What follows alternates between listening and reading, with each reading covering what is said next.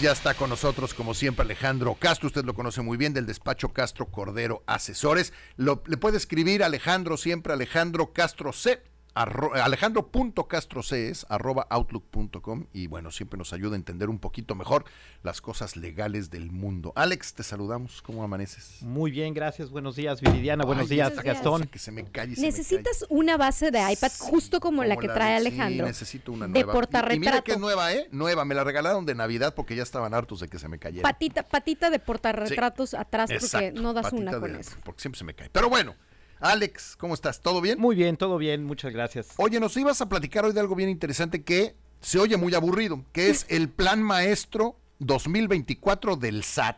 Madre mía, ¿así o quiere algo así que se escuche sí, más suena como que si entras a un salón de clase y les dices, hoy vamos a ver oh. plan maestro del SAT. Se salen. Todos van a ser... No, bueno, y si lo oyes en la estación está peor, yo creo, ¿verdad? Oye, pero, es bien importante. Pero es que es interesante. ¿Y, por qué platicar de esto? Primero nos, presumió el SAT que, que, había llegado a una recaudación histórica de más de 4 billones y medio. En México no hay billones, pero es más fácil decirlo de esa forma. Que son 4 millones de millones. Y lo interesante en su anuncio fue que para llevar a cabo la recaudación este año va a utilizar inteligencia artificial. Entonces, eso es eso resulta interesante y por eso había que platicarlo y había que explicarlo.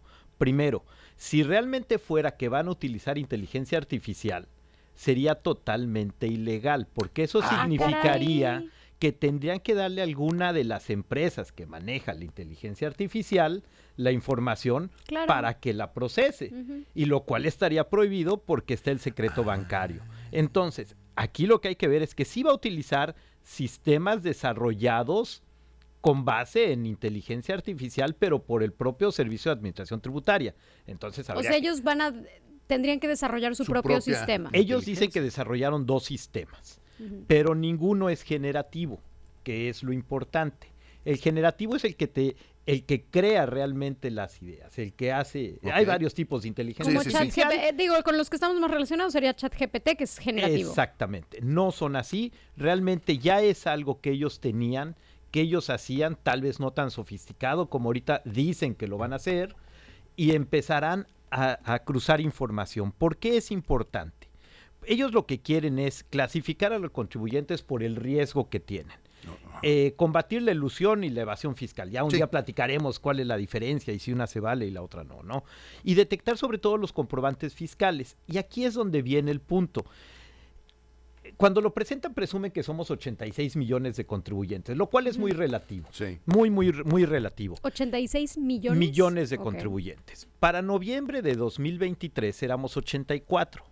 Pero cuando vemos una gráfica como la que tenemos aquí, vemos que ya nos ponen a 62 millones de contribuyentes, porque sí somos 84 en noviembre, pero si quitamos a todos los jóvenes que están obligando a ah, registrarse en el SAT. Ah, claro, claro. Porque están convirtiendo al SAT y al, y al, Registro Federal de Contribuyentes en un registro poblacional, lo cual es totalmente equivocado para efectos. Innecesario. ¿Y qué significa eso? Le recordamos que ahora, si usted cumple 18 años, o su hija o su hijo cumple 18 años, se tiene que registrar ante el SAT. Exactamente, y solo es una carga administrativa para el SAT porque la mayoría de esos jóvenes no van a, no van a contribuir, no van a pagar un impuesto. ni picha, ni cacha, ni dejan si vemos, si vemos la gráfica, la explicamos, tenemos a un total de contribuyentes en 2023 de 62 millones, pasamos de 84 a 62. Pero lo interesante aquí es que hay unos que se llaman grandes contribuyentes, que son los bancos, eh, los ricos, las empresas de más de 1.500 millones de pesos, etcétera, lo cual representa el 0.02%. Pero ¿sabes cuánto recaudas, cuánto recauda el SAT de ello? El 49% de los ingresos. O sea, el 0.02% de los contribuyentes. El punto 0.2% de los contribuyentes. Del 40%. Que son 11 mil. Ajá, no es nada. Recaudamos el 49%. Wow. Son los más ricos. Son los más ricos. Y personas. Después uno pensaría que las personas morales, las empresas y ellos nada más representan el 22%. Pero estos súper ricos podrían ser personas morales. no, hay de los dos. Hay de los dos. Ah. Porque en grandes contribuyentes también, por ejemplo, ponen diplomáticos, pero en realidad los podemos poner como a mm. los súper ricos, ¿no? Diplomáticos. Diplomáticos son grandes contribuyentes por efectos de dónde tributan, sí, por efectos de dónde tributan y por las formas de tributaciones. ¿Dónde está la, fuente de riqueza en realidad? Pero esos tal vez no contarían, esos no cuentan, son los súper ricos. Los súper ricos. Realmente. Entonces los súper ricos dan el 48% de la lana que juntamos en el país. 49. 49%. Luego, ¿quién sigue? Las personas morales. O sea, las, Las empresas. empresas. No las, Las de, no las empresas. apellido Morales, no se No, las empresas, que de ellos Ok. recau- recaudan Sin el importar 22%. tamaño, mi pymes y importar. grandes. Exactamente. ¿Cuánto dan? El 22%. Ok, llevamos 49 y 22. Luego vienen las personas físicas. Ahí estamos nosotros. Estamos nosotros, pero no los asalariados. Ok. Ok. Personas físicas que realizan alguna actividad Empresarial. empresarial, alguna actividad Los médicos. los- médicos, exactamente. De ellos se recauda solo el 3%. Fíjate qué poquito. Sí, es- yo hubiera pensado que era mucho más. Y del 78% que forma el padrón de los contribuyentes, que son los asalariados, solo se recauda el 26%. Ok. ¿26? 26%. Ok. Es decir, ¿Qué es lo que Telesur me retiene a mí de impuestos? Exactamente. Ok. ¿Por qué es importante recalcarlo?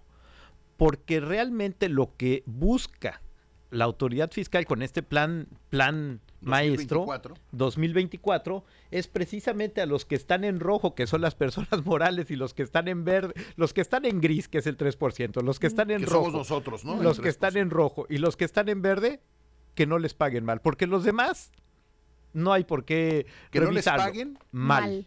O, sea, que los paguen bien. que les paguen bien, a- que le paguen bien a la al SAT. Secretaría de Es Hacienda. decir, que el- las personas eh, físicas con actividad empresarial, como decíamos los doctores, y los asalariados sí paguen sus impuestos. Mm, que, la- que los grandes contribuyentes, los súper ricos, los tal vez no tan ricos que tenemos o tienen una, una Empresa. empresa, y las personas físicas que desarrollamos algún trabajo, abogado, contador, Sí, sí, sí. doctor, paguen bien. Ya. Ahora, los demás dices es- paguen bien, ¿Por qué paguen bien? Porque lo que lleva el plan maestro, nos decía, decía la, la Secretaría de Hacienda que por segundo se emiten 300 facturas. ajá, que de en el 2023 se emitieron s- 10 millones de millones de facturas. Entonces, cuando estás inmerso en una cantidad de información tan grande, lo que tienes que hacer es cruzar esa información. Y eso es lo que va a hacer, lo que dicen que va a hacer la inteligencia artificial. El cruzar esa Ver que información tu factura y mi factura hayan tenido cuadren un buen trámite. y que sean coherentes. Que Viri no haya facturado tal vez porque construyó un edificio. Bueno, claro. ¿Por entonces qué? ahora acredítame de que construiste un edificio Sí. y tenías los medios para construir un edificio. Eso, eh, a eso le llamaría yo que paguen bien. Y no que tal vez Gastón esté haciendo una deducción de una factura de Viri por un edificio, Claro.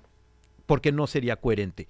Más no que no quiere decir No que sea imposible. imposible, exactamente. Habría que demostrar que tuviste todos los medios para llevar a cabo Ahora, lo que esa también operación. es un hecho es que hoy en día, eh, como todo está ya, van, van uniendo todo bajo el mismo techo.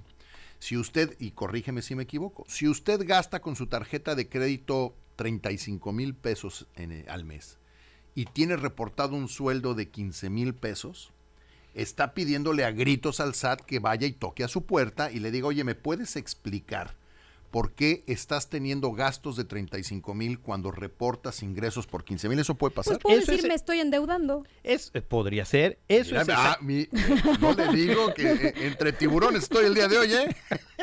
eso es Y exactamente. yo todavía rompiéndome la cabeza diciendo, oye, qué difícil es ser esa situación. Pues debo. pues debo. Pues debo.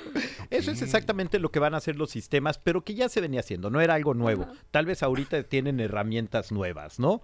Eh, ¿Por qué se... Ahora, ¿le puede... eh, ¿Qué tanta posibilidad tenemos de que nos auditen? O de que nos, nos Como revisen? personas o Esa es, una, esa es una gran pregunta, porque yo conozco a alguien que me decía el otro día, yo tengo un gran sistema fiscal.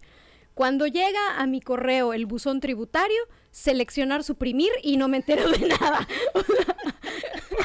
No es necesariamente la mejor consejo, opción. por supuesto que es muy un mal conse- consejo. Por supuesto que lo es, pero me refiero a que hay mucha gente que cree que jamás le va a llegar una auditoría y que eh, el SAT dice, como yo no tengo millones, nunca me van a volver a ver. Vamos a alimentar esa percepción. A ver.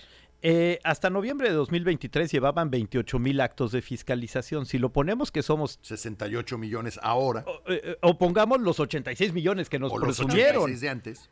La posibilidad de que nos auditen sería el 0.032%. Ujú. O sea, es claro. O sea, es tu mal karma. Te tocó. Te Es tocó. tu mal karma. Si lo ponemos ya en los 60, en los eh, millones, en los, en los 84 millones, sería, y solo ponemos, quitamos a los asalariados, tendríamos un 8.16%. Ah, pues ya es algo, ¿eh? Ya creció.